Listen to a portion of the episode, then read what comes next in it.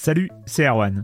Je me permets ce petit message avant votre podcast pour vous parler du festival Silence on Joue qui aura lieu le 25 mai prochain à la Cité des Sciences et de l'Industrie à Paris.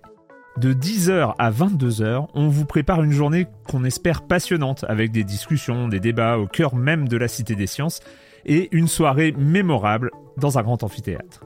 La billetterie est ouverte, le lien est dans la description des derniers épisodes et vous trouverez aussi un lien vers la programmation. C'est 20 euros pour la journée et la soirée, et si vous voulez juste passer nous voir en journée, il suffit d'une entrée classique pour la cité, c'est 13 euros tarif plein avec éventuellement des réductions. C'est la première fois qu'on organise un truc pareil et on espère vraiment que vous répondrez présente et présent. En tout cas, nous, on a très envie de vous croiser de rencontrer celles et ceux qui nous écoutent chaque semaine. Rendez-vous donc le 25 mai et je vous laisse avec votre épisode de Silence en joue ou de la bande-annonce ou de Gâchette gauche ou de Dans la boucle. Enfin bref, bonne écoute. Hiring for your small business? If you're not looking for professionals on LinkedIn, you're looking in the wrong place. That's like looking for your car keys in a fish tank. LinkedIn helps you hire professionals you can't find anywhere else, even those who aren't actively searching for a new job but might be open to the perfect role. In a given month, over 70% of LinkedIn users don't even visit other leading job sites. So start looking in the right place. With LinkedIn, you can hire professionals like a professional. Post your free job on linkedin.com slash people today. Silence on joue, Erwan Cario, bonjour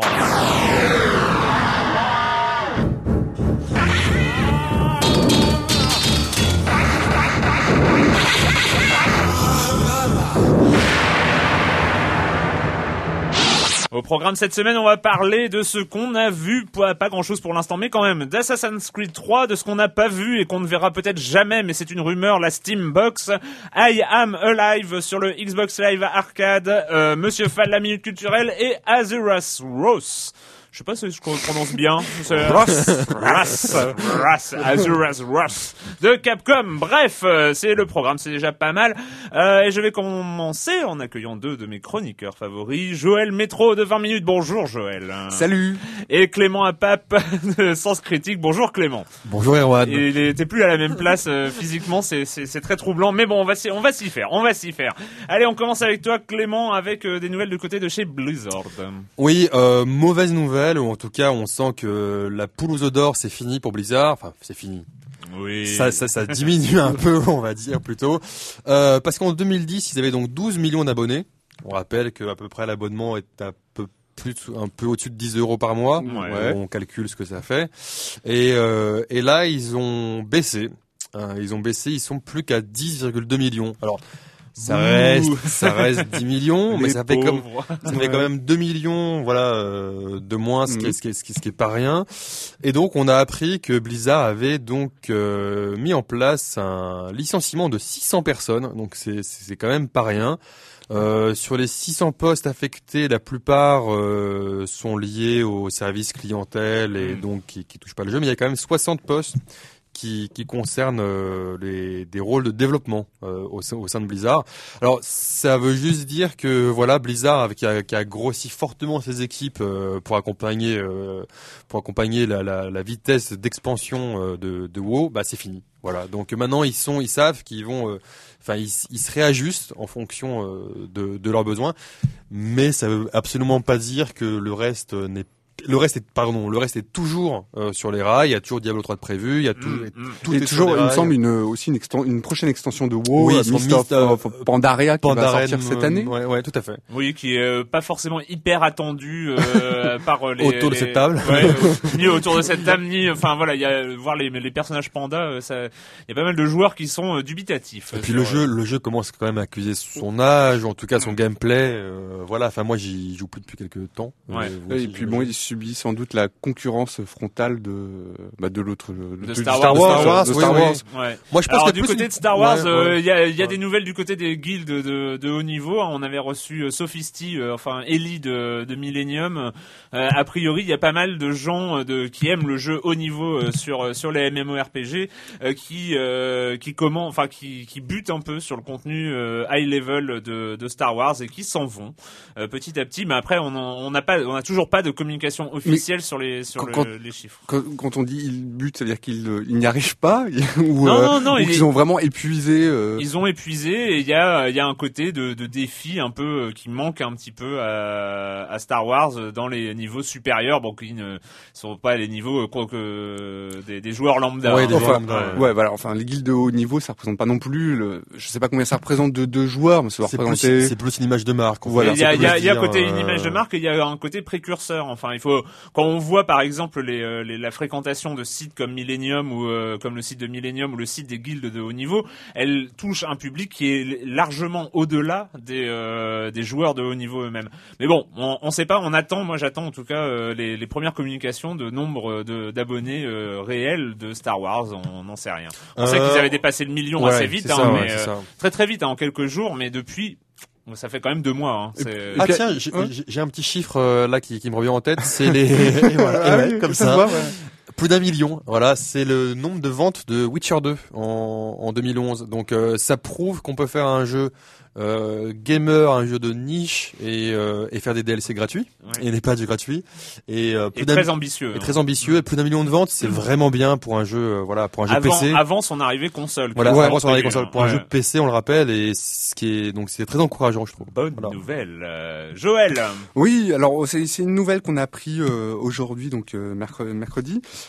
C'est un monsieur, un monsieur, un des euh, créateurs, un des créateurs les plus euh, les plus connus euh, du jeu vidéo, qui fait ses adieux à sa à sa boîte. Encore un. Encore un, voilà, qui fait bon, coucou, je me je me casse, je m'en vais.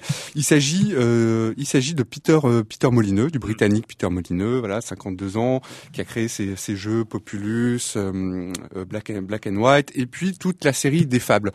Donc mercredi, il a fait part à la fois de, de choses. D'une part, sur Twitter, il a dit bah, je m'en vais, je, je quitte je quitte le, le studio Lionhead et aussi mon poste de directeur euh, créatif des, euh, des studios euh, Microsoft. Microsoft. Donc on n'aura pas le son, son, son truc Kinect ah, chelou là. Ah ben on aura, en tout cas, on aura Fable de journée sur Kinect. On l'aura parce qu'en fait, il, il a dit qu'il allait rester jusqu'à la jusqu'à ce que le jeu sorte sur sur Kinect. Et après, en fait, il rejoindra un studio. Il rejoindra un studio indépendant qui s'appelle 22 Cans. Voilà. Mais je j'ai dit une bêtise, mais Milo là, ça va être annulé ou pas son truc bizarre là, sa, ah sa, démo. Euh... Ouais, ouais, ça va Elle est, euh, oui, elle est partie. Elle est dans les cartons. Elle est dans les cartons. Elle est quelque part. Ouais, elle est quelque part. on sait pas trop, on sait pas trop où. Euh, le com des com de la semaine dernière. Alors beaucoup de débats évidemment sur la situation euh, sur euh, sur Binding of Isaac versus Nintendo, où j'avais pas forcément pris de gants pour pour dire ce que j'en pensais. évidemment, même. Voilà. Et non mais Enfin voilà, c'est moi c'était j'étais vraiment en réaction à, une décision que je trouvais assez insupportable dans dans l'esprit du jeu vidéo mais enfin dans l'esprit du jeu vidéo, ça ne veut rien dire. Je ne sais pas pourquoi je sors des. des ça me fait sourire. Waouh. Euh, bref, euh, beaucoup beaucoup de commentaires, euh, beaucoup qui ne sont pas d'accord avec euh, avec cette analyse. Je prends par exemple Sokea hein, qui a dit si la politique de la maison est de refuser ce genre de jeu, je ne vois pas où est le mal. On ne leur interdit pas de trouver un autre éditeur, une autre plateforme, un autre public. Seven a été évoqué. Combien de studios de ciné ont refusé de le produire? Combien de passages édulcorés? Combien de rectifications sur le scénario Bref, encore une fois Nintendo censure, Binding of Isaac est disponible sur Steam. Microsoft ne veut pas de private qu'ils essayent sur, euh, sur Steam. Oui, il y a le droit de regard quand tu entends profiter de l'image de marque de certaines compagnies. Apple le fait aussi et c'est leur bon droit de valider ou non certaines applications qu'ils estimeraient porter, euh, leur porter préjudice. Tu n'adhères pas, tu vas voir ailleurs. On parle de business, pas de droit. Alors c'est ça le problème aussi. C'est euh, oui euh, et c'est un problème concernant Apple. C'est un problème concernant toutes les plateformes physiques qui euh, font un contrôle éditorial sur ce qui tourne sur leur machine. Nintendo n'est pas un éditeur dans le cas présent, n'est pas un éditeur de jeux, n'est pas un producteur de jeux qui donne son avis sur est-ce que je vais investir sur un projet, est-ce que j'y crois ou pas. C'est juste un constructeur de machine qui dit je refuse que quelqu'un d'autre finance ce jeu pour tourner sur ma machine. Et c'est là c'est là tout le souci c'est pas un débat fermé, c'est euh, c'est un débat qui, qui tourne dans le dans, dans, dans, le jeu vidéo depuis longtemps, mais euh, mais voilà, c'est après euh, je suis un peu rentré dans l'art et c'est vrai que aujourd'hui le jeu vidéo n'a jamais été aussi aussi diversifié, aussi diversifié, il y a le jeu vidéo vidéo indépendant qui qui est vraiment là, qui a trouvé sa place dans l'industrie. Et voilà, on n'est pas en train de pleurer sur sur une industrie du jeu vidéo que Nintendo taperait avec un coup de batte de baseball. Elle est elle est là, mais c'est triste qu'il y ait encore encore, à mon avis, un contrôle éditorial de la part de, de constructeurs. Bref, de toute façon, on sera peut-être amené à en reparler euh, tout à l'heure euh, sur euh, sur cette rumeur de Steambox. Mais je voudrais revenir sur un, un, des participants qui s'appelle Camille, qui qui a vraiment participé au débat, qui est pas du tout d'accord avec ce que j'ai raconté, qui a posté des longs trucs. Je vous invite à, à lire hein, sur les forums. Il y a eu des, des débats très très riches. Hein. Il y a Étienne 3, il y a enfin tout le monde tout le monde a vraiment participé. C'était c'était vraiment intéressant. Camille qui dit ce qu'il y a de merveilleux à l'heure actuelle, c'est que l'on peut trouver des jeux vidéo absolument partout, sur un PC, un laptop, un smartphone, une tablette, sur sa box, directement sur un navigateur internet, sur console, etc. Cet éventail de possibilités nous permet de voir une diversité de créations qui, je pense, est en train de dépasser euh, celle trouvée dans le cinéma à l'heure actuelle. Il est relativement facile pour un artiste ou un game designer de créer son jeu dans son garage et, selon le public qu'il vise, de le balancer en téléchargement direct sur son site, de l'uploader sur un site comme Newgrounds ou de faire en sorte qu'il soit vu et joué par des millions de personnes. Si on tient vraiment à faire une comparaison avec l'industrie du cinéma, Nintendo et Sony sont équivalents à un gros multiplex. Des sites comme Newgrounds, Newgrounds sur lequel on peut trouver The, The Binding of Isaac euh, d'ailleurs, ou Congregate jouant le rôle de sites comme Vimeo ou Dailymotion pour les créations plus underground, moins grand public. Je trouve intellectuellement, oui c'est un petit peu long mais euh, c'est très euh, détaillé, je trouve intellectuellement malhonnête de dire que parce que Nintendo a refusé ce jeu dans son eShop, ils ont empêché un artiste de s'exprimer, empêchant ainsi notre média d'avancer vers une maturité que l'on réclame à grands cris alors que le dit jeu peut être joué en trois clics sur n'importe quel ordinateur ou tablette euh, ou un navigateur ayant Internet et Flash. Euh, un navigateur internet et Flash. Macmillan a créé son jeu dans son coin sans jamais demander de feedback à Nintendo pendant le processus de création du jeu, car il ne pensait pas le porter sur une la machine du constructeur. Bref, enfin bon, j'en viens et il conclut quand même ce, ce poste. Le jeu vidéo grandit et l'explosion de la scène indépendante, des serious games et de la scène art gaming se fera avec, parfois sans les trois grands constructeurs de consoles. J'aimerais à ce propos que les journalistes, c'est nous, c'est hmm. nous, hein, vous vous sentez visé là euh, Si prompt à critiquer la position de Nintendo se rappelle que ni Silence en Joue, ni Gamecult, ni Gameblog, non, il me semble couvert la sortie de Alt Play, une anthologie des jeux designés par Jason Rohrer sur l'eShop. Un exemple parmi tant d'autres. Jason Rohrer, c'est celui qui avait fait entre autres Passages. Je sais pas si vous vous rappelez, c'est euh, des, des jeux en flash, des, des, jeux, journalistes, euh, des, des, jeux indépendants, mais c'est une, une anthologie qui est disponible, qui est disponible sur l'eShop hein, pour pour la DSI, je crois, et, et donc du coup 3DS. Si on souhaite vraiment que l'industrie grandisse, il faut commencer par changer l'attitude des journalistes qui ressemblent trop souvent à des relais d'agences de communication pour les budgets AAA. Voilà, mm. c'est aussi euh, son truc. Mais on dit pas que tout est simple. c'est pas ça le truc. Bon, juste un truc, un, mais un détail dans ce commentaire, il dit que c'est le, que, que, le jeu vidéo est le plus créatif. C'est pas vrai. Il y a plein de plateformes. La vidéo elle-même, en fait, elle a, grâce à Internet, elle a pu changer. Il y a plein de plateformes de vidéo. Enfin, il suffit de penser à Vimeo où euh, il y a plein de hein, vidéastes. voilà, où il y a plein de vidéastes amateurs qui postent des, euh, amateurs des, des, vidéastes qui postent leurs œuvres euh, en dehors des circuits traditionnels qui sont non mais c'est c'est on, on, voit que le point commun là-dedans c'est internet qui permet de d'avoir une plateforme de diffusion pour toute la création qu'elle soit du, du ce moment jeux vidéo euh, euh musique euh, cinéma etc jusqu'à notre podcast d'ailleurs. Jusqu'à jusqu'à silence on joue. Ouais et on va dire vive internet vive, internet. vive internet. En tout cas en tout cas merci merci aux auditeurs qui ont participé au débat hein, sur les sur le forum de silence mm. on joue. C'était vraiment vraiment très intéressant. Voilà on est on en est où dans le programme? On ah oui on en est là.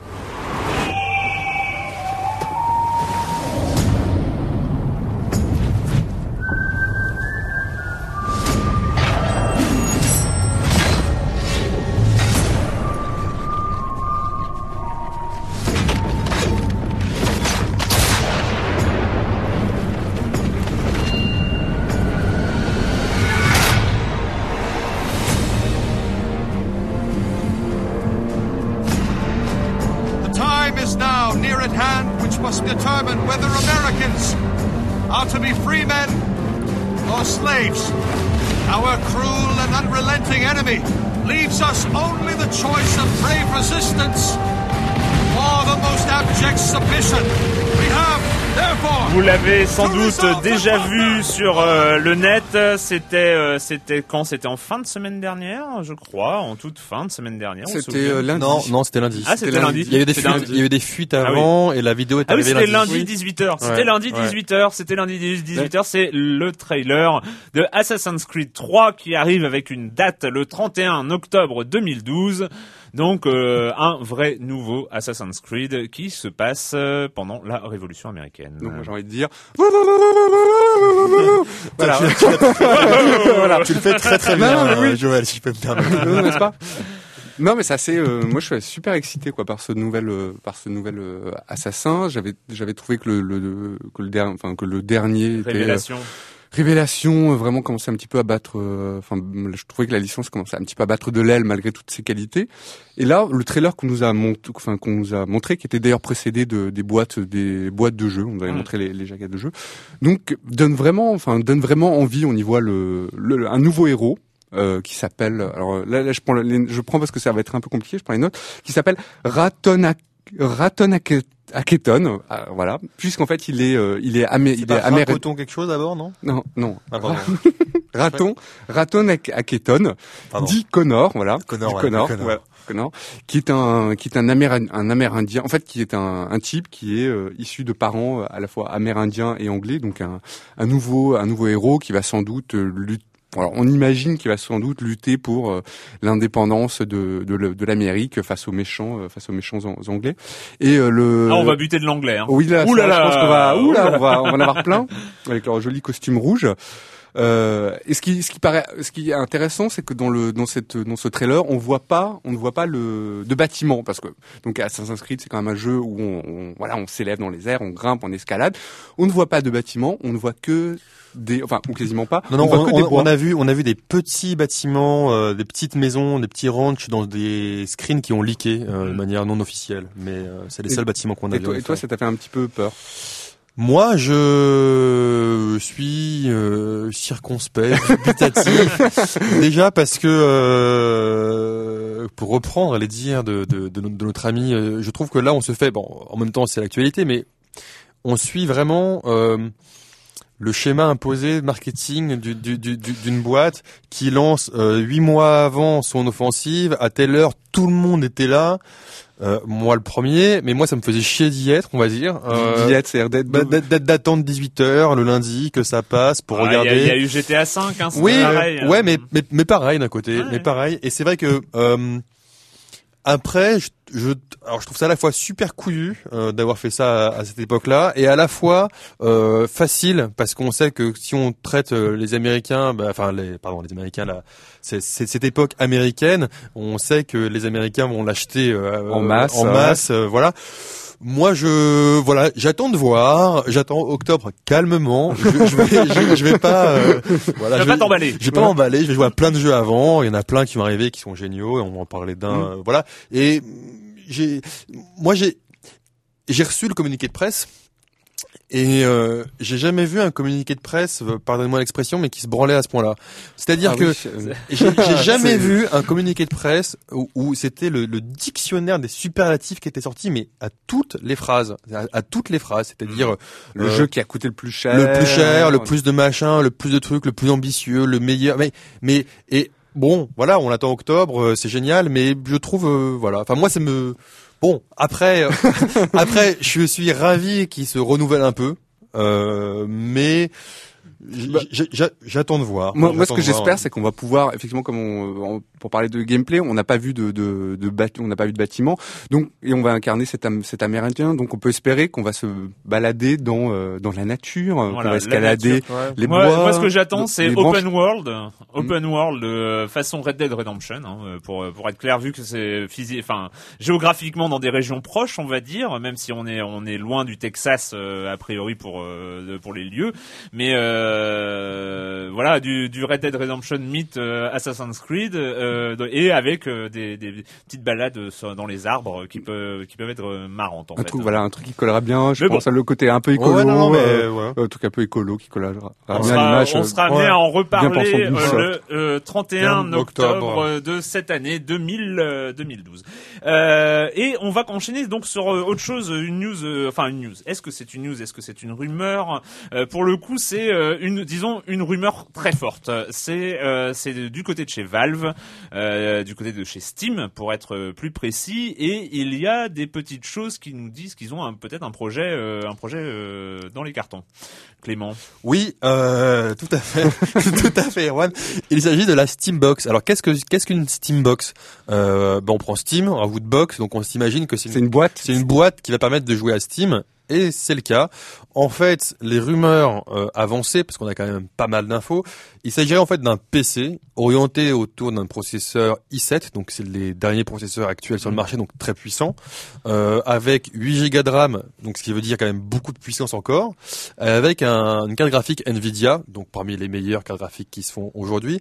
Et là-dedans, donc dans, cette, dans, cette box qui serait marquée Steam, en fait, bah, on aurait Steam, évidemment pour jouer au jeu et euh, ce serait un PC en fait parce qu'il serait ouvert aussi aux autres euh, aux concurrents comme Origin donc on pourrait jouer il y a, ce serait pas une plateforme fermée, ce serait plus ouvert comme comme le PC.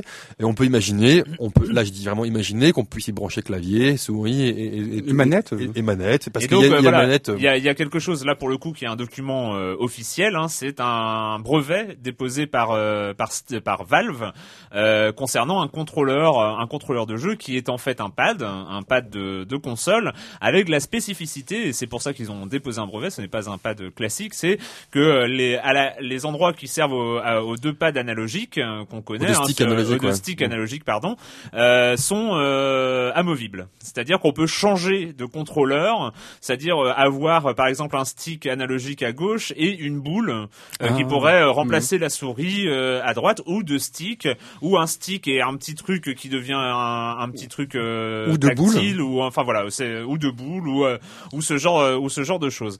Et donc moi, moi, ce que je trouve vachement intéressant, c'est que on s'oriente à, les consoles maintenant de par leur de par leur architecture, elles vont de plus en plus vers, une architecture type PC, vraiment. Et donc là, en fait, ce qu'on peut ce qu'on peut voir à la base comme un PC, parce qu'on peut se construire ce PC là hein, chez soi facilement, ce qu'on voit comme un, PC, moi j'y vois en fait euh, vraiment un concurrent euh, des consoles, parce que on aura l'avantage. Enfin, moi, je suis, comme vous l'avez compris, je suis assez enthousiaste.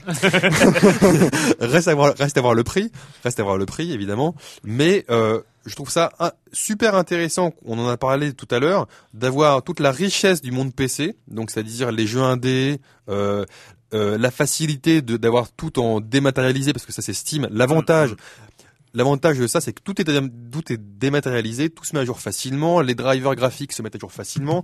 Donc tout ce qui fait, on va dire, euh, ce qui fait que jouer sur PC, c'est parfois un peu chiant, voilà, un peu lourd. Un peu lourd, installer son truc, changer sa carte graphique. Attends, est-ce que ça va marcher sur mon sur mon PC euh, J'ai un processeur AMD. Ah non, moi j'ai une Nvidia. Non, voilà, tout ça qui est compliqué. Ben on peut le standardiser et on peut imaginer. Bon là, je, je pars un peu hein, dans les hauteurs. on peut imaginer une Steambox qui, qui, se renouvelle tous les 5 ans.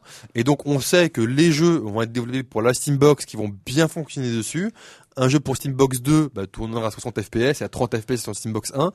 Moi, je trouve ça assez, bah, disons que sans, génial. Sans, sans, euh, extrapoler sur la, une éventuelle Steambox 2, on n'est pas là. Hein, comme ça, comme ça. T'es à, à ton fin là-dessus. Euh, mais c'est vrai qu'on arrive, l'intérêt parce que Steam euh, a une importance quand même très euh, marquée sur euh, dans le monde du jeu PC aujourd'hui. Hein, bah, considérable. C'est hein, considérable. On, on, on, tombe en nombre d'utilisateurs notamment, en, en nombre de jeux disponibles, etc ça crée une normalisation matérielle pour le jeu PC, ce qui n'y a jamais eu lieu et ce qui a été finalement un frein et mm. le bonheur, qui a fait le bonheur des consoles. Hein. Mm. C'est euh, que voilà, on s'achetait une console, j'avais une PS2, c'est moins buggé parce que les développeurs, voilà, on, savait que bah, un jeu PS3 sort, il va tourner sur ma PS3. Mm. J'ai pas, je suis pas obligé d'aller voir la fréquence du processeur de ma PS3 pour voir s'il tourne vraiment sur ma PS3. Bref, là, on, on, normalise le truc, c'est-à-dire qu'à la place d'avoir euh, les grosses étiquettes sur les jeux, euh, il faut telle puissance de processeur, tel système d'exploitation, telle puissance de carte graphique, telle mémoire dans les cartes graphiques. Il y, avait un nombre d'informations complètement dingue sur les jeux PC. Ce sera compatible Steambox. Point. Et donc du coup, euh, du coup, on crée une normalisation côté développeur, côté euh, consommateur, côté joueur. Et euh, enfin, il y a, y a, des choses intéressantes là-dessus. En tout cas pour le jeu PC et pour le jeu indépendant. On, on gueulait tout à l'heure, moi le premier la semaine dernière contre contre Nintendo et tout ça. Et là, on obtient quelque chose qui est de l'ordre de la plateforme ouverte et qui pourra accueillir les les développeurs. Et chose intéressante que tu as mentionné, c'est vrai que Steambox ne sera pas fermé. en tout cas, c'est ce, ce, ce qu'on pense aujourd'hui. Non, ouais, pas, non. Pas, de censure, pas de censure, quoi. Pas non, mais c'est-à-dire qu'on peut réinstaller, même apparemment, on pourrait installer un jeu non Steam aussi. Hein, voilà. on pourrait installer ce qu'on veut dessus, mais euh, ça serait centré autour de Steam. Notamment mais, euh, Origins d'Electronic Arts, ce genre Ou de même un autre jeu PC qu'on achète dans le commerce euh, physiquement, si on est encore un peu vieux comme Patrick qui n'est pas là. Salut Patrick. mais euh, voilà, c'est moi je trouve, moi je suis. Je suis plus vieux que Patrick. Oui. Hein, mais Patrick aime les vieux jeux. ah oui, d'accord. voilà. Mais euh, non, maintenant il faut voir effectivement à quel prix il sera vendu. S'il est vendu, si la Steambox est vendue 800 à 1000 euros, oui, euh, le prix d'un PC très haut de gamme aujourd'hui, il y a peu d'intérêt aussi, donc ouais. euh, à voir. On va voir, on attend ça. En tout cas, euh, dès qu'il y a de plus amples informations, on vous tiendra au courant. I don't think anyone really knows what happened for certain. Something big, that's for sure. Then the dust and the fumes killed everything. Well, almost. What are you doing here, boy? We don't much like uninvited guests. I'm gonna beat your skull like a drum.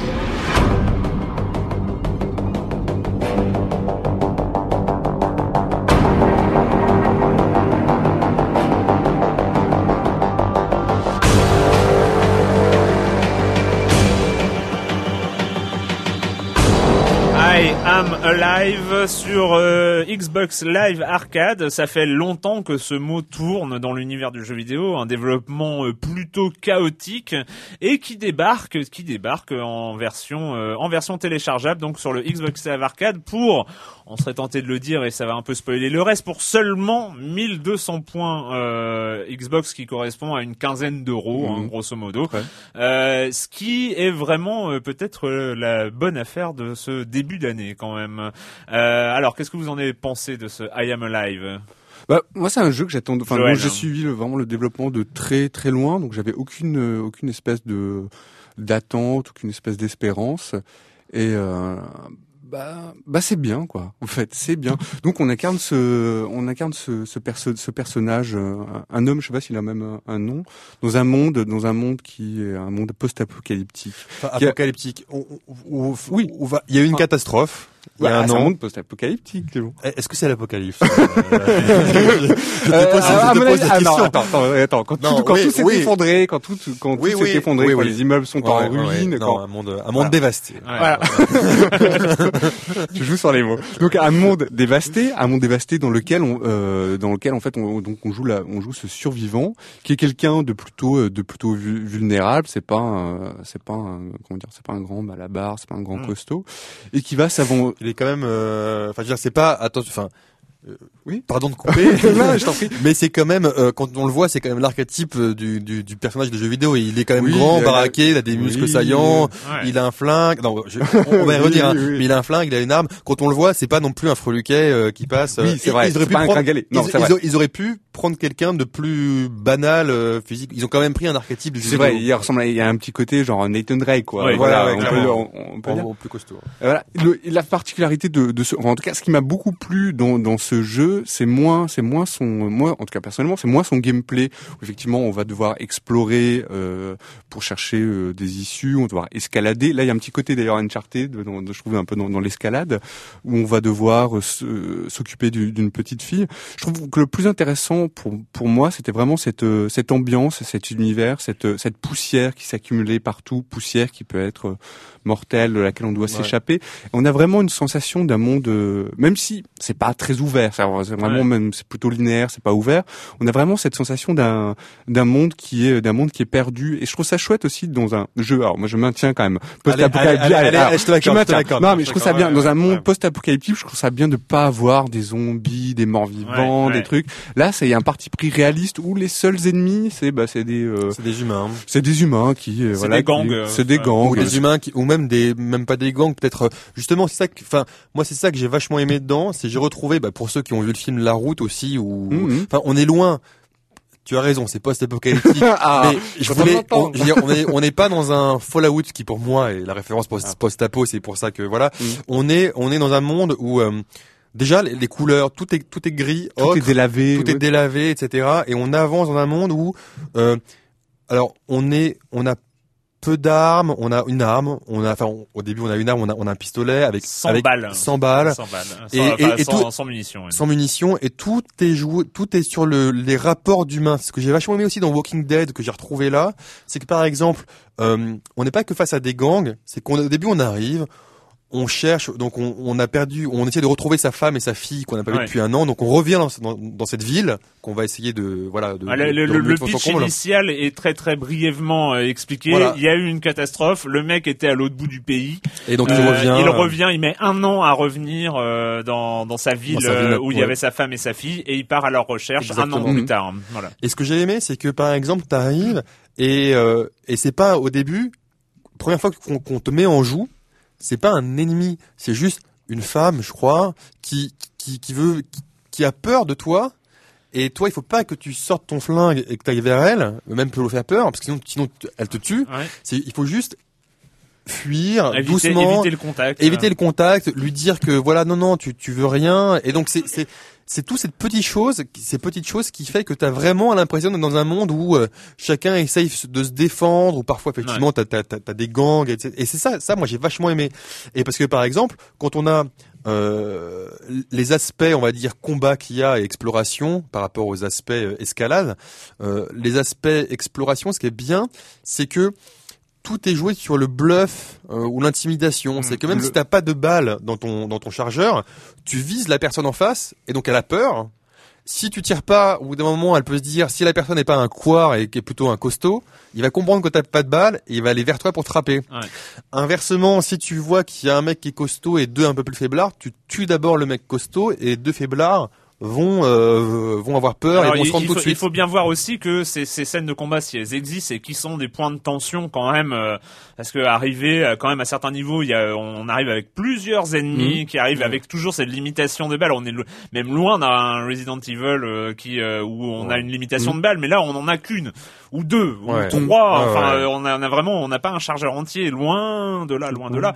Et et, euh, et ces, ces, ces scènes-là sont des scènes euh, un peu de, de climax hein, où on a où on a géré ça d'une manière très rapide. Hein. Généralement, en plus, on n'a pas on n'a pas 12 secondes de réflexion. Euh, Il y a un mec qui s'avance vers toi, tu dois savoir le mec qui s'avance généralement il est mort parce que tu, tu peux euh, l'avoir par surprise mais après il faut comprendre lequel buter en premier et D'abord celui attention. généralement qui a un pistolet. Ouais. Et alors c'est ça qui est marrant, c'est que tu te mets vraiment, moi ce que j'ai vraiment aimé, c'est que tu te mets vraiment la place de la personne, c'est que tu réfléchis, tu réfléchis survie. Ouais. Mm. Tu réfléchis survie. Et c'est pareil dans tes rations, ta, la manière dont tu récupères euh, ta stamina, ton endurance, Oui, parce, etc. que le- parce que le, parce que le, ce qu'on n'a pas encore, encore expliqué, c'est que le jeu fonctionne. euh, Enfin, pour ajouter au gameplay, il y a une jauge d'en- d'endurance, euh, voilà, qui s'épuise, qui se vide lorsque le, lorsque le, le- lorsque le héros en fait va, va soit escalader des, euh, des parois, des immeubles, soit va, va sauter, euh, je sais pas, sauter des, sauter des, des espaces. Donc, il faut, Ou- faut gérer, ou aussi il faut, il faut la- gérer, il faut gérer cette, cette Ouais. jauge d'endurance. Moi, je trouve que les, les, les, les- le système de jauge est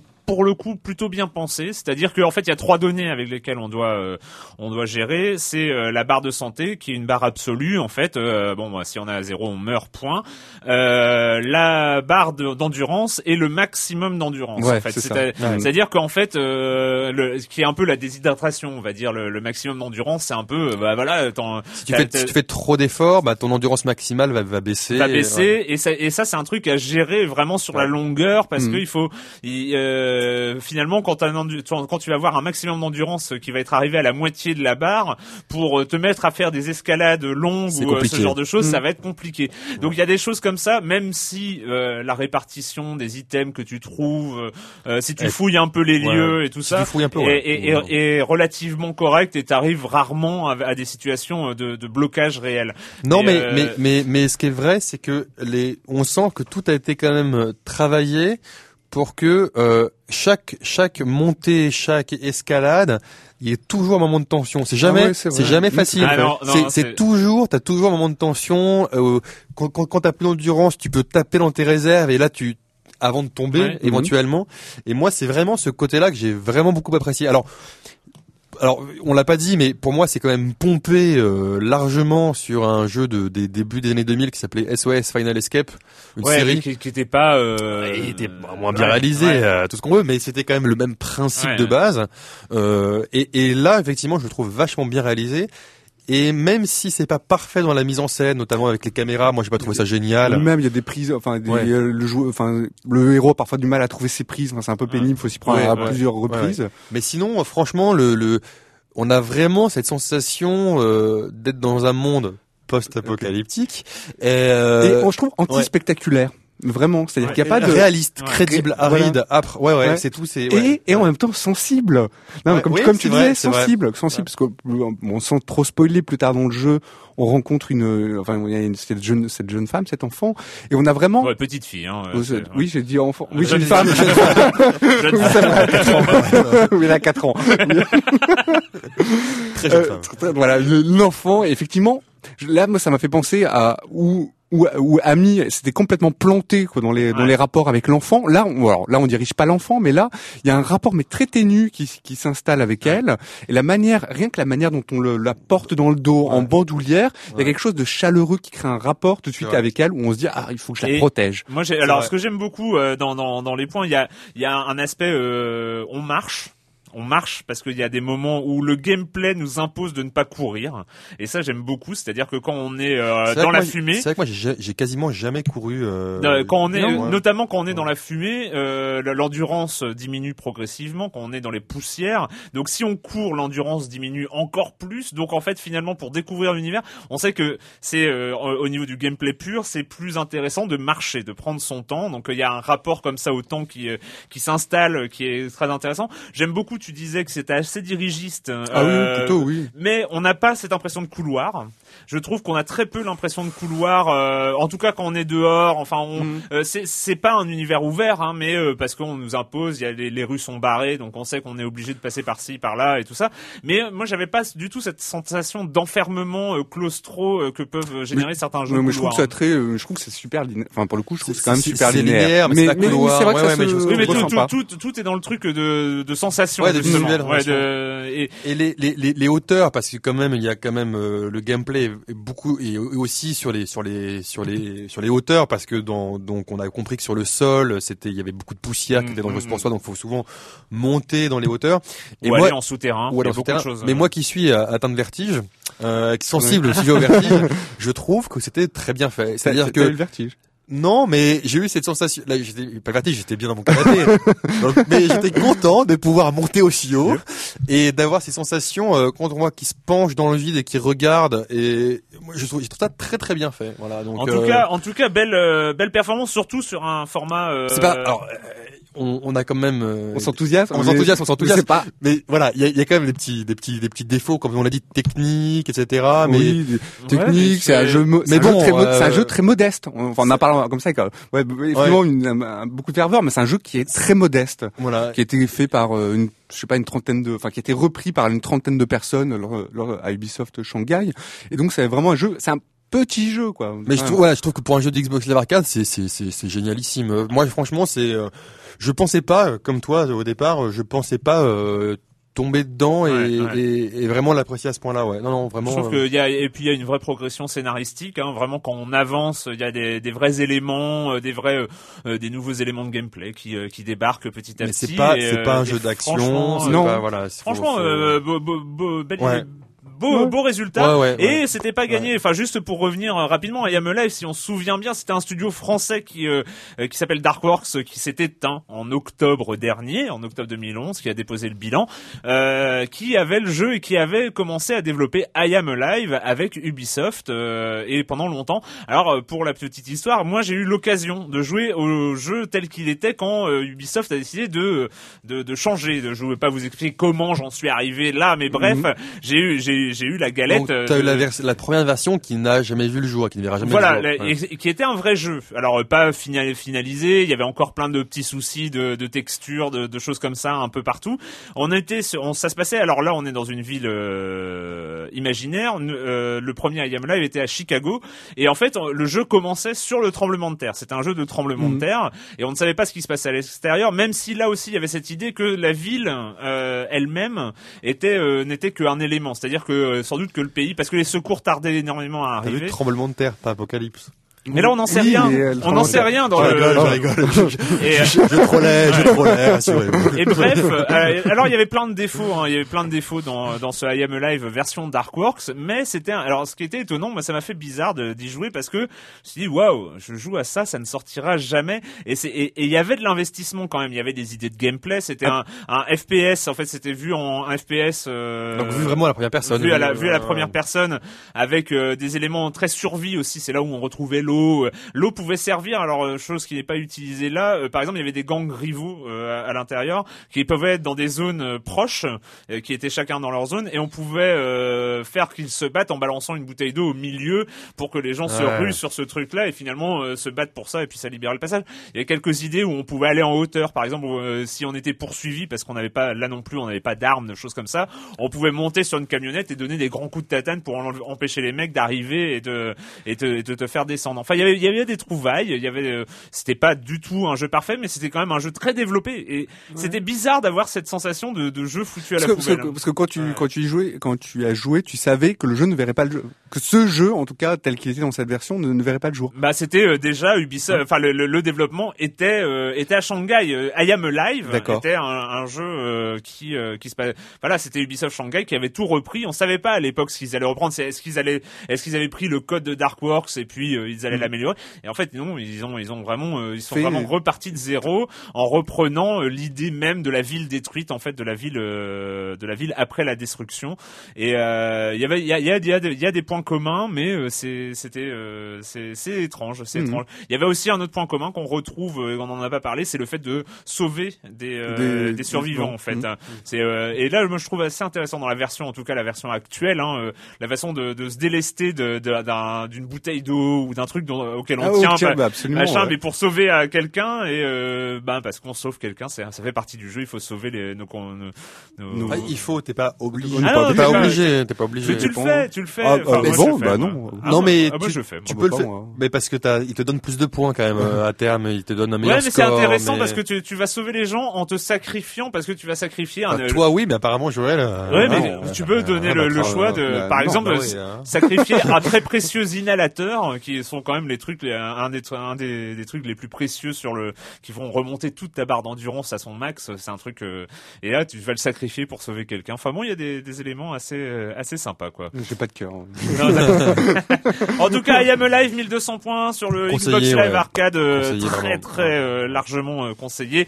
on va accueillir maintenant Monsieur Fall, Monsieur Fall de TrickTrack.net et sa chronique jeux de société. Bonjour Monsieur Fall. Bonjour mon cher Erwan. Vous n'êtes pas sans avoir remarqué que l'offre ludique, les plaisirs ludiques sont aussi divers que variés. Chaque semaine, j'essaye d'alterner entre jeux pour gros joueurs qui en a, du velu, et le jeu party game pour déconner entre amis rapidement autour d'une table. La semaine dernière, j'évoquais un petit jeu costaud, un jeu qui avait des tripes pour joueurs qui ont du poil. Alors cette semaine, je vais vous parler d'un petit party game dont le nom va vous évoquer certainement quelque chose puisqu'il s'agit de Dixit Jinx. Dixit Jinx, c'est comme Dixit mais en pas pareil de différent. D'abord, c'est signé Giuseppe Maria Aloué et c'est illustré par Dominique Erard, mais c'est pareillement édité par Libellude, qui était l'éditeur du premier Dixit. Alors en quoi Dixit Jinx, c'est de la même chose, mais en pas pareil, parce qu'il va être là aussi question de reconnaissance à partir d'un mot prononcé. Mais les joueurs n'ont pas de cartes en main, contrairement à Dixit. Là, nous avons un paquet de cartes, aussi divers que variés, avec des illustrations dessus, des illustrations très évocatrices, très culture pop. Vous avez des, rappels de, comics, de BD, de peintures plus ou moins modernes, etc. C'est abstrait, c'est concret, il y a un mélange de tout. Vous allez en faire euh, un carré de 3 sur 3, donc 9 cartes choisies au hasard de manière aléatoire posées au centre de la table, et un joueur va être l'émetteur. Il va piocher une carte secrètement qui va lui indiquer laquelle des 9 cartes il doit faire deviner. Il va prononcer un mot, une phrase, et tous les joueurs présents autour de la table, sauf lui bien évidemment, vont se précipiter avec leurs petits doigts graciles pour pointer le plus rapidement possible la carte qu'ils pensent qu'il fallait deviner. Et c'est là que ça devient intéressant et que ça se rapproche de Dixit. Si vous avez été trop précis dans, vo- dans votre mot, les joueurs vont trouver très rapidement vous n'allez pas marquer de points car seul le joueur qui aura trouvé la carte la plus rapidement va marquer un point. Par contre, tous les joueurs qui auront po- pointé une carte avant le mec qui trouve, c'est du bonus pour vous. Toutes les cartes erreurs, c'est des points que vous allez récupérer. Donc, vous voyez, c'est rapide, c'est fun, c'est comme Dixit, mais en pas pareil. La mécanique est différente, c'est une espèce de Dixit speed. Il va falloir aller super vite. Et bien sûr, toutes les plaisanteries qui vont aller autour, avec le doigt qui va riper la mauvaise carte, etc., etc. Bref, c'est amusant, c'est fun, c'est comme Dixit, mais en pas pareil. Ça surfe sur cette vague de jeux, de jeux modernes et plaisants de type party game avec de la reconnaissance à l'intérieur. Mais ça marche, on passe un bon moment, c'est rapide et surtout, ce n'est pas cher. Dixit Jinx tourne autour de 15 euros, grand maximum, prix public conseillé. C'est-à-dire que vous allez le trouver un petit peu moins cher dans toutes les bonnes boutiques. Pour passer un bon moment, il n'y a pas mieux, c'est vraiment, vraiment pas cher. Donc je vous rappelle les informations. Dixit Jinx, c'est un jeu de Giuseppe Maria Alloué, illustré par Dominique Erard. C'est un jeu pour 3-6 joueurs à partir de 8 ans pour des parties de 20 minutes, pour un prix ridicule, pour un jeu qui fonctionne, pour lequel on prend un bon plaisir. Et moi, mon cher Erwan, je vous dis à la semaine prochaine. À la semaine prochaine, Monsieur Fall, Monsieur Fall de TruckTrack.net. Il fait, ouais, 15 euros. Et en tout cas, vous avez fait bien envie euh, sur ce site Jing. Euh, la minute culturelle, c'est VNZ qui s'en charge cette Wow. semaine. Et c'est, euh, ça va bien avec euh, I Am Alive, c'est euh, scénario catastrophe. Alors, je vous dis une catastrophe qui est arrivée. Vous me dites le jeu qui va avec. Alors, euh, on commence avec The Resource Wars, la guerre des ressources. Ah, euh, très bien, c'est ça la catastrophe. Ouais. Euh, The Resource Wars. Ah, celui-là, tu... ah, ça, ça ferait mal si tu le trouvais pas, Clément. La guerre des ressources. Bah, rien, tous les jeux de stratégie en temps réel. je- je- Non, mais c'est la catastrophe qui, est- qui a généré euh, le, le monde du jeu en fait. C'est euh, le nom de la, la, la catastrophe qui a généré un mode, un monde euh, post-catastrophe. Pas Ouais. forcément post-apo, mais. Mais je comprends pas. The Resource War, c'est le nom de la catastrophe ou le nom du monde? C'est le, c'est le nom de l'événement qui a euh, détruit guerre. le monde. Une Voilà. guerre de, une guerre pour les ressources. Ah, attendez. Une guerre pour les ressources. Euh, Non, mais je, je pense qu'on va le mettre à la fin, ça me revient. D'accord, on revient, on revient. On y revient après. Alors le deuxième. Je passe, je Le- passe. L'astéroïde Apophis. non. Ah, c'est celui qui heurte, qui heurte la Terre. Ouais. Ouais. Dans quel jeu Voilà. Il s'agit de Rage, Ah, ouais, ouais. le, Ouais. le jour de Lavos. Quel drôle de nom, quand même. Oui, ça fait penser un peu à la vomatique. Le jour de Lavos, c'était la catastrophe de Chrono Trigger. Voilà.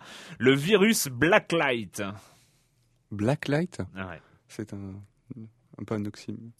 Mort, mais bon. C'est prototype. euh, Ah oui. euh, De toute façon, il faut savoir que Venza aime beaucoup prototype, donc généralement, généralement, il reçoit. Alors, euh, les Halo. Les halos. Bah, allô? Ah, bravo, bravo, c'est pas mal. hein. Euh, the- les Reapers ou les moissonneurs. Ah, ça, bah, Mass ça c'est ma- bah oui. Voilà, Ah, je les très souffler, je souffler. Euh, la green flu ou la grippe verte. Ah, la grippe Ah, verte. ça, ça me dit rien, ça. Hmm. Il s'agit de Left 4 Dead. Ah, tu vois. ah oui, je savais oui, pas que ouais, c'est la grippe ouais, verte. Euh, L'invasion des lapins crétins. Bah oui, c'est une... Ah, bah, les lapins crétins. Et non, il Rayman. s'agissait des Rayman contre les Ah. lapins crétins. Ah, bah oui, bah oui, euh, Autrement, les, dans les autres lapins crétins, c'est l'invasion est passée. Ils sont là, ils sont juste pénibles. Ah ouais. Euh, les chimères. Ah, les chi- ça me dit quelque chose. ça. Les chimères, ça me dit quelque chose aussi. Les Hmm. chimères. Il s'agit de résistance. Ah, bah, non. Un, deux, Ah, je pas du Bah tout. oui, je oui, l'ai non, pas mais- du tout. Et euh, le masque d'Escalera. Ah, c'est c'est celui qui porte aujourd'hui Clément. mais- Le masque d'Escalera, il s'agit de Red Dead Redemption Undead Nightmare. Wow. Bah oui, Ah, exactement. attends, tu peux revenir au premier, alors? Alors, Ah, le attends. premier, la guerre des ressources, The Resource La Wars. guerre des ressources. Ah, ça me Bah, dit c'est pas Fallout. quelque chose. Hein Euh, Fallout non. Ah oui, Fallout. Non. Mais Euh, si. Alors là, Comment ça? joué, alors là, ça, la guerre des ressources. Bah non, c'est, c'est, comment ça? Non, non, je refuse cette question. si. non, la guerre Attends, des je ressources. t'ai laissé ta chance, t'aurais pu, je t'ai laissé, Comment ça je t'ai laissé le temps d'y le réfléchir. coup, pour le coup, c'est c'est c'est la guerre nucléaire. C'est pas la guerre Bah, des ça se ressources. trouve, je- moi je, je me souviens plus, mais ça se trouve, c'est le, le nom de cette guerre-là, c'est la guerre des ressources. Voilà. Peut-être. Moi, je- Oh là là, je vérification. mais- quand même, hein. On en reparle la semaine prochaine, euh, Clément Très bien.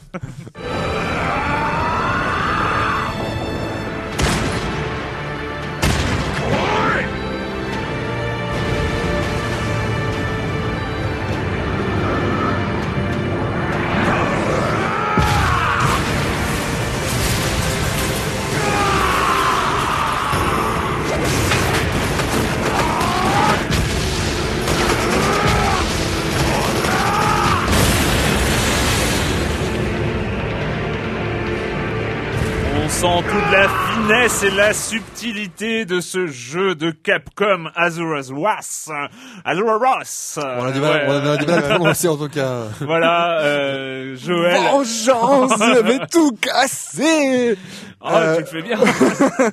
Non, bah, c'est, moi je trouve que c'est, alors c'est un jeu, j- c'est un jeu, euh, donc un, alors est-ce un, d'ailleurs, est-ce un On te laisse tout seul parce que tu es le seul parmi nous à y avoir Bah, joué. c'est hein. une curiosité, quoi. C'est une curiosité parce que est-ce un jeu, un jeu où auquel, en fait, on où il y a une tonne de QTE, quoi. Donc de QTE, les Quick Time euh, Evans. euh, Events, donc on doit appuyer sur euh, des, une série de boutons euh, prédéterminés, euh, fonction de ce qui est voilà, affiché à qui est affiché à l'écran. Il y a beaucoup, beaucoup, beaucoup de ça. Ce qui fait que du coup, ce all, euh, parce que c'est un all à la base, est très, très, très, très haché. Et en fait, ce qui fait ça, ce qui fait plutôt son, donc ce qui fait sa particularité, c'est son côté haché et son côté vraiment très pour le- très très animation japonaise quoi parce que c'est ce jeu qui a été fait euh, par euh, des développeurs de s'appelle donc Cyber Connect 2 qui ont beaucoup travaillé sur euh, sur les Naruto Shippuden sur tous les jeux de Mm. combat est un jeu qui a vraiment une patte qui plaira à tous ceux qui aiment les Naruto, l'anime, euh, l'anime japonais, c'est Dragon Ball Z.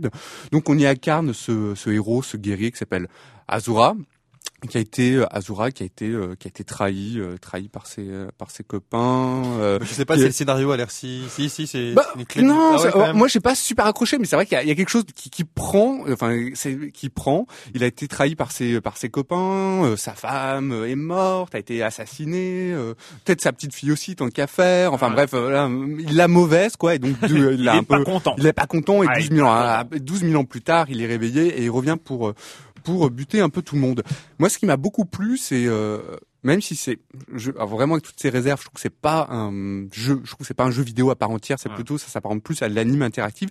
Ce qui m'a beaucoup plu, c'est le côté vraiment spectaculaire, quoi. C'est-à-dire Azura, au fur et à mesure, il va euh, il va buter des euh, des, mon- des monstres, des adversaires de plus en plus grands, une tortue, un type. Donc c'est est, comme euh, si t'avais un, une, euh, un dessin animé interactif sur lequel Ouais, t'as- t'as- Et on, on se souvient de bah c'est de là dont est issu le, le son. C'est vrai que cette, cette ce trailer qui était très impressionnant, un espèce de géant de la taille de la planète, voilà, qui a un- qui et, et en fait euh, Azura se retrouve à se battre contre le doigt, mais euh, contre le bout du doigt euh, de, du, du mec en fait. Non, il y a vraiment ce côté un peu, on va dire, démesuré, démentiel, côté un peu what the fuck, qui, euh, enfin moi, qui m'a plu, et puis aussi la, le, et puis aussi la direction artistique, qui mélange euh, de la science-fiction avec de la mythologie hindoue, quoi. C'est-à-dire qu'on se retrouve à, avec des espèces, à combattre des espèces de Bouddha ou ou Azura, tout d'un coup à plusieurs, voilà, tel Shiva, à plusieurs euh, Plusieurs plusieurs bras. membres. Donc euh, moi, c'est un jeu que je trouve intéressant, intéressant, quoi. Enfin, intéressant. Moi, il bon. me- moi, il me tente la manière dont tu le racontes, mais pas à 70 euros, quoi. Oui, peut-être pas à 70 Parce euros. qu'un voilà. dessin animé à 70 euros, euh, C'est un enfin, peu tu vois, cher. C'est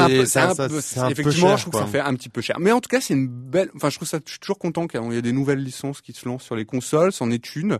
Ça vaut le coup d'y jeter un petit, un petit coup d'œil, quoi.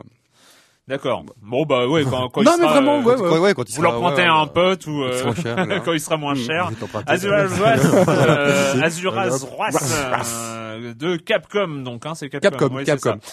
Eh ben écoutez euh, c'est fini pour cette semaine c'est bon on a fait on a on a tenu euh, le- pas comme la semaine dernière la semaine dernière je crois qu'on avait fait une émission très très longue.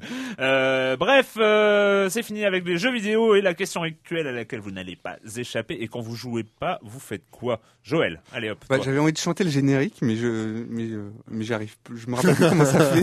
C'était euh, Game of Thrones. Comment ça fait le générique Euh, je, je C'est sais c'est un peu compliqué. euh, D'accord. Non, bah, en tout cas, bah, voilà, moi, ce que j'ai fait la semaine dernière, la semaine. Oh, attends. Ah, comment ça se sentait J'ai j'ai tenté, hein, pour toi. Ah, hein, ouais, merci, merci Clément.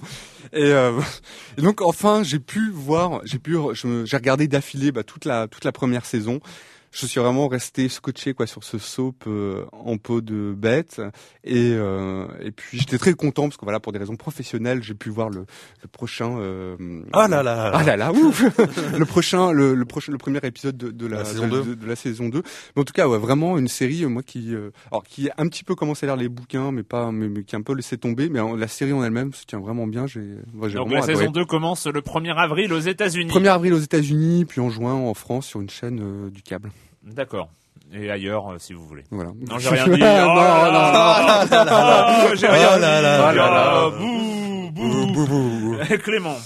Alors moi j'ai écouté de la musique et je, suis retombé euh, par hasard sur un CD qui m'avait vachement accompagné à l'époque. Alors moi je l'ai là je l'ai réécouté euh, avec, avec, les méthodes modernes, c'est-à-dire euh, voilà avec Spotify pour pas le nommer. Euh, mais c'est un CD qui moi je l'avais acheté en CD à l'époque et m'avait j'avais été bloqué avec ce CD entre guillemets euh, durant des vacances, donc je l'avais écouté en boucle. Et c'est un CD. Ah pourquoi je raconte tout ça C'est parce que c'est un CD assez spécial, assez spécifique que j'aurais jamais écouté autrement. C'est un CD qui s'appelle qui est fait par Vincent Segal qui est le violoncelle de Boom Cello. Donc, enfin, Boom Cello est un peu plus connu que Vincent Segal. Mhm, ouais. Donc c'est le c'est le cello de Boom Cello et euh, ça s'appelle T-Bone Guernarius, T-Bone Guernarius. Alors c'est super étonnant. Mais c'est quoi? Alors c'est une succession de morceaux où lui en fait euh, il va chez quelqu'un, chez quelqu'un, chez un musicien. Donc c'est enregistré vraiment avec son avec son enregistreur, euh, voilà. Et euh, à chaque fois, il soit il refait un un, un, classique euh, de, de, de, de, la chanson. Bah, Under My Thumb, par exemple, il le refait à la guitare mm. électrique. Euh, mais sinon, il y a beaucoup de créations originales. Et c'est toujours avec les, les bruits de l'environnement. C'est qu'à un moment, euh, et c'est fait c'est improvisé, c'est de l'improvisation. non mais euh, voilà, ça, ça, salopard qui me regarde avec des yeux comme ça, vraiment salopard. Tu me bloques totalement mon effet. Alors moi, je veux donner aux gens envie de découvrir ça. Et par exemple, il y a une chanson qui dure 8 minutes où dedans t'as un bruit, le bruit qui t'énerve le plus, qui est le bruit du réveil matin.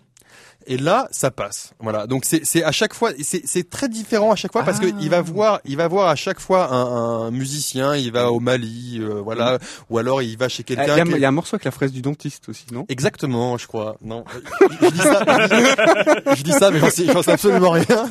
J'ai tellement envie de convaincre quelqu'un que, que voilà. Non, non, mais franchement, euh, voilà, écoutez-le. Il est disponible gratuitement aujourd'hui. Euh, ça s'appelle, tu rappelles parce que c'est Vincent Segal, le, le, le nom de, de l'artiste et son album s'appelle T-Bone Guernarius. Voilà, c'est super super étonnant. Il y a un côté intime euh, qu'a chaque morceau et moi j'ai vraiment beaucoup apprécié quoi. D'accord. Euh, moi, alors, moi, je vais vous parler d'un. D'accord. D'accord, Clément. Euh, je vais vous parler. Moi, j'ai, vu euh, sur euh, la Catch-up TV, sur euh, sur Plus, parce qu'il est passé à, la télévision. Alors, je ne sais plus trop quand. Je crois que c'était dimanche ou la semaine dernière. Enfin, ça s'appelle Les Fils de la Terre. Les Fils de la Terre, c'est un documentaire sur sur le monde paysan et notamment sur les suicides dans le monde paysan. Le réalisateur de ce documentaire, euh, Frédéric Bergouin, je crois, mhm. si je ne me trompe pas, euh, mais je me trompe peut-être, mais ça doit être quelque chose dans le genre. Euh, son, son, son père s'est suicidé, qui était, était un paysan, et son père s'est suicidé, et, et, il a voulu comme ça faire un documentaire sur ce sur ce malaise actuel du, du monde paysan, et on sent que le documentaire était censé durer la durée normale des documentaires, qui est de 52 minutes hein, aujourd'hui à, la télévision. Le documentaire fait deux heures. Pourquoi? Parce qu'il a trouvé une famille, il a commencé son documentaire sur cette famille avec un fils qui a repris l'exploitation de son père. Enfin bref, je vais pas refaire l'histoire de ce documentaire. Je pense qu'il est encore visible sur les sur euh, la catch-up sur Plus notamment où il sera rediffusé. En tout cas, si vous voulez voir. Euh, tu peux rappeler le nom juste. S'appelle les, fils les fils de, la, terre. et franchement, franchement, c'est passionnant et c'est bouleversant. C'est d'une justesse absolument incroyable pour un pour un documentaire. Et, euh, et franchement, on n'a pas vraiment envie de regarder la nouvelle saison de L'amour est dans le pré ensuite euh, parce qu'il y a un vrai rapport à, à ce que c'est euh, aujourd'hui d'être paysan. Et, euh, et voilà. Bref, les. J'aime bien la dans le pré. Moi aussi. Mais bref. Non, mais il y a, y a vraiment, un, un, vraiment un effet miroir qui est complètement dingue mm. vis-à-vis de l'amour et dans le pré justement. Ah ouais, d'accord. vis-à-vis de ça, parce que c'est les presque les mêmes personnes. Enfin, c'est, mm. sauf que voilà. Sauf que c'est pas du divertissement. c'est pas du divertissement. Il y a une justesse absolument incroyable. Ça dure peut-être deux heures, on les sent pas mm. passer, euh, et, ça prend à la gorge, vraiment. Ça s'appelle donc, je répète encore une fois, Les Fils de la Terre. Euh, c'est tout pour cette semaine. On se retrouve très bientôt pour parler de jeux vidéo sur l'IB Labo.